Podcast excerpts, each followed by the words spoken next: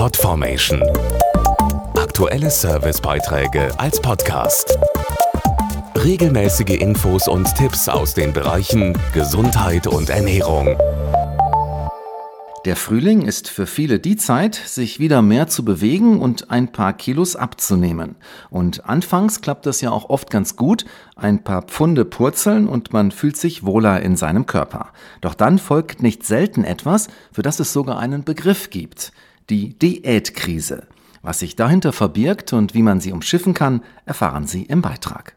Warum viele nach den ersten Erfolgen einer Frühjahrsdiät die Krise bekommen und sich plötzlich müde, erschöpft und antriebslos fühlen, erklärt die Ärztin für Frauenheilkunde und Naturheilverfahren Dr. Irmgard Zierden. Diäten oder Fastenkuren belasten den Säurebasenhaushalt, da der Körper zunächst nur auf seine Kohlenhydrat- und seine Eiweißreserven zurückgreift und dann erst auf die Fettreserven.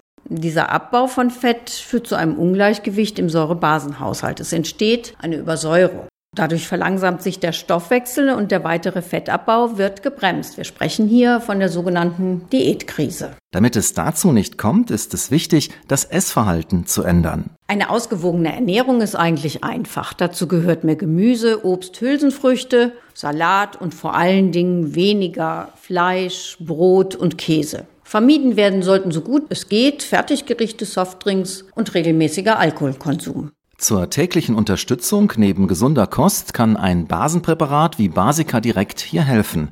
Es ist einfach und praktisch anzuwenden und lässt sich gut in den Alltag integrieren. Diätkrisen lassen sich vermeiden mit einer Basenkur. Der hohe Gehalt an basischen Mineralstoffen unterstützt dabei, das natürliche Säure-Basen-Gleichgewicht im Körper wiederherzustellen. Der Stoffwechsel wird dadurch entlastet. Zusätzlich kann man die Erfolgsaussichten einer Diät noch deutlich steigern, wenn man jeden Tag eine Stunde flott spazieren geht.